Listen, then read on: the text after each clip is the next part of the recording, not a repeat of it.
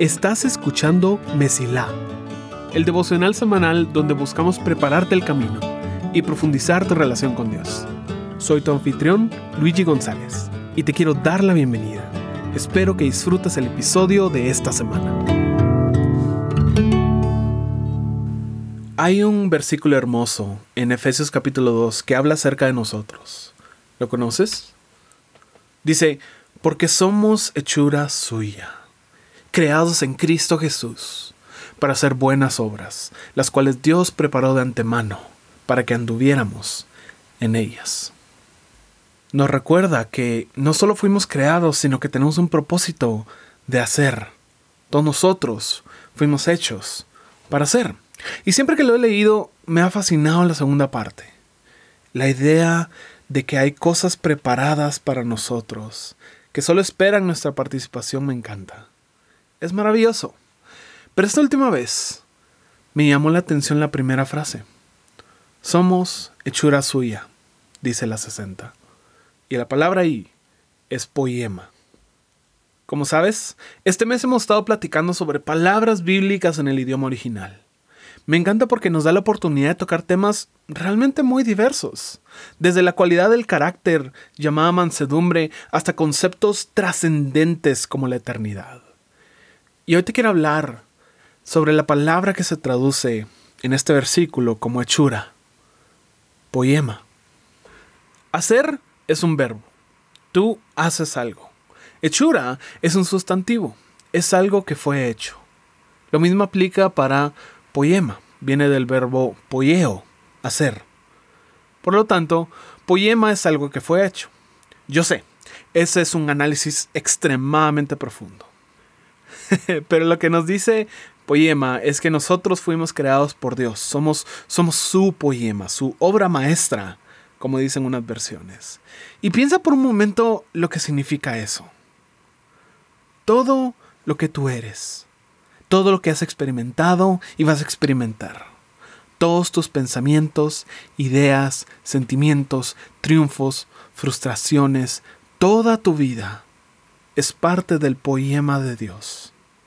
Tú eres lo que Dios ha producido. En pocas palabras, eres un producto divino que no está a la venta definitivamente. Y no hablo solo de tu identidad, hablo de tu todo. Es parte de la obra de arte que Dios está creando. ¿Sabes lo que significa ser una obra de arte? Pues seguramente puedes sacar muchas lecciones si practicas alguna forma de arte. Personalmente, tengo una perspectiva muy específica al ser un escritor de ficción. Porque cada historia pasa un largo tiempo en mi corazón antes de siquiera escribir la primera palabra. Y cuando la escribo, nunca escribo una versión perfecta, ¿sabes? Puedo ver muchas fallas, contradicciones y desastres, pero, pero también puedo ver belleza. Y Poema me ha hecho reflexionar sobre bueno, ¿qué pasaría si mis historias, mis obras de arte, mi poema, estuvieran vivas y pudieran hablarme? Me pregunto si se preocuparían como yo cuando viene un cambio que no esperaban. ¿Se frustrarían como yo al no ver una solución rápida? ¿O se avergonzarían como yo al ver mis defectos tan aparentes? Esta relación entre creador y obra me impacta mucho porque la obra no sabe lo que está pasando.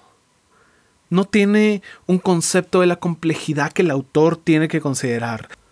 Para la obra son simples garabatos en una página.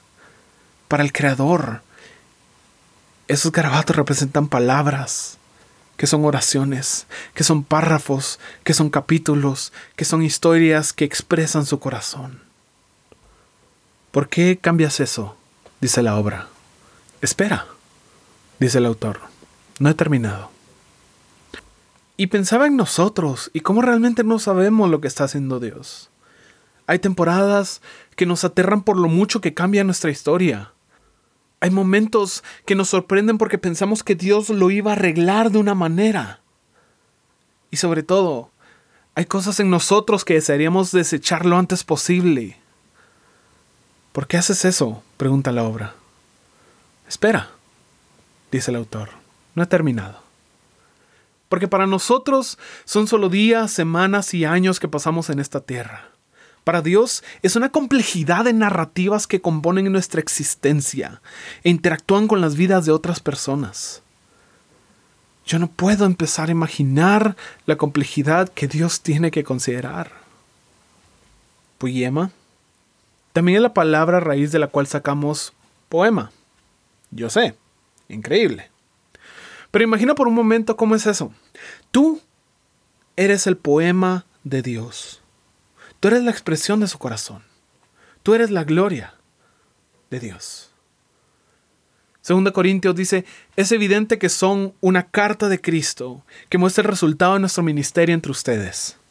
Esta carta no está escrita con pluma y tinta, sino con el Espíritu de Dios viviente. No está tallada en tablas de piedra, sino en corazones humanos. Capítulo 3, versículo 3.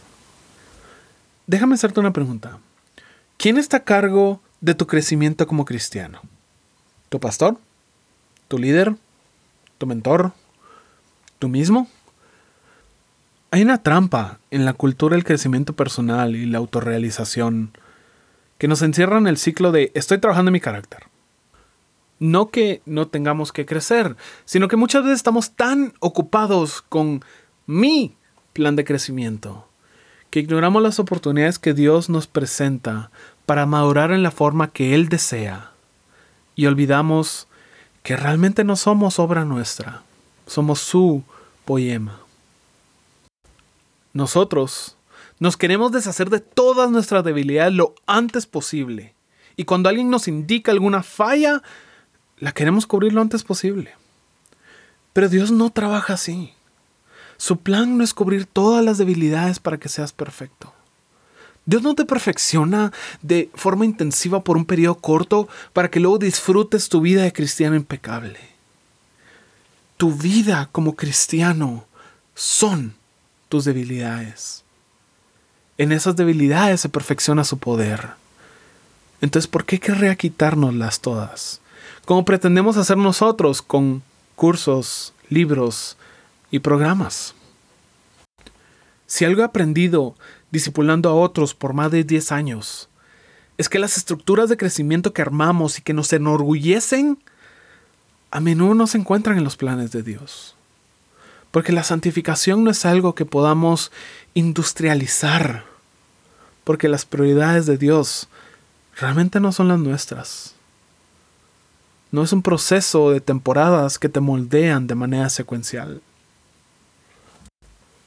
Nosotros buscamos deshacernos de vergüenza, pero Dios nos cubre con un amor profundo que mira esas cosas que te dan vergüenza, esas partes de ti que dices, nadie se puede enterar de que yo soy así y dice, yo te escogí.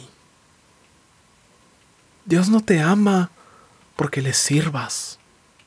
Y te aseguro que cuando Jesús colgó en la cruz, Él no vio la imagen perfecta que queremos mostrar, Él vio nuestra vulnerabilidad.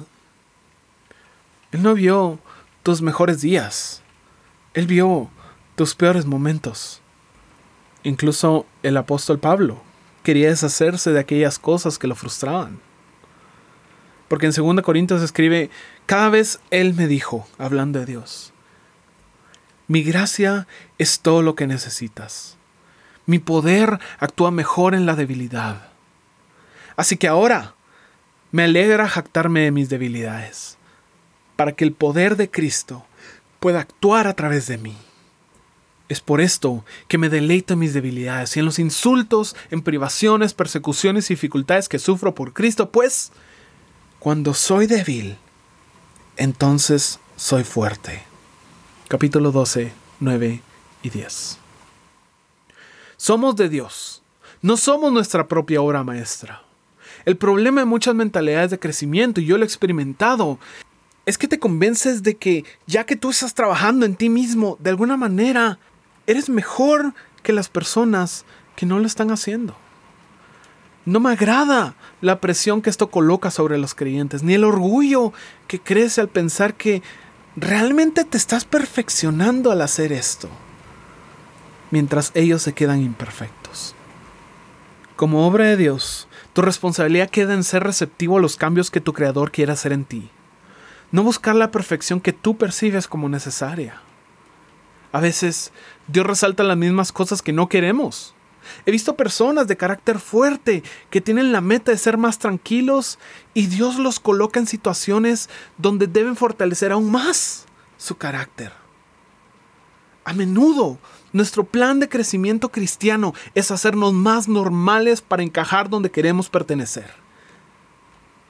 Y el plan de Dios es glorificarse a través de la vida que tú, solo tú, puedes tener.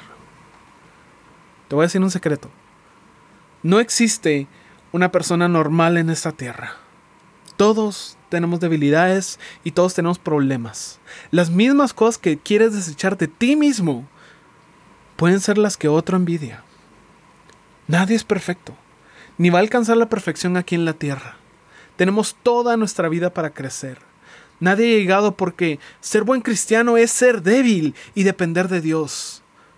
Todo evento en tu vida conspira para hacerte la persona que Dios quiere que seas. Habrá altos y de seguro habrán bajos, pero te aseguro que llegarás a tu propósito porque eres su poema. Dios te va a reescribir muchas veces. Es cierto, no parecerá la misma persona y tal vez eso te dé miedo. La idea de perder tu propio sentido de ser tal vez sea lo que nos impulsa a tratar de tomar el control sobre nuestro propio crecimiento. Pero no eres tu propia obra, eres su poema. Y te prometo que te encuentras firmemente en su mano. Y con un escritor como Dios, tu vida jamás perderá su valor.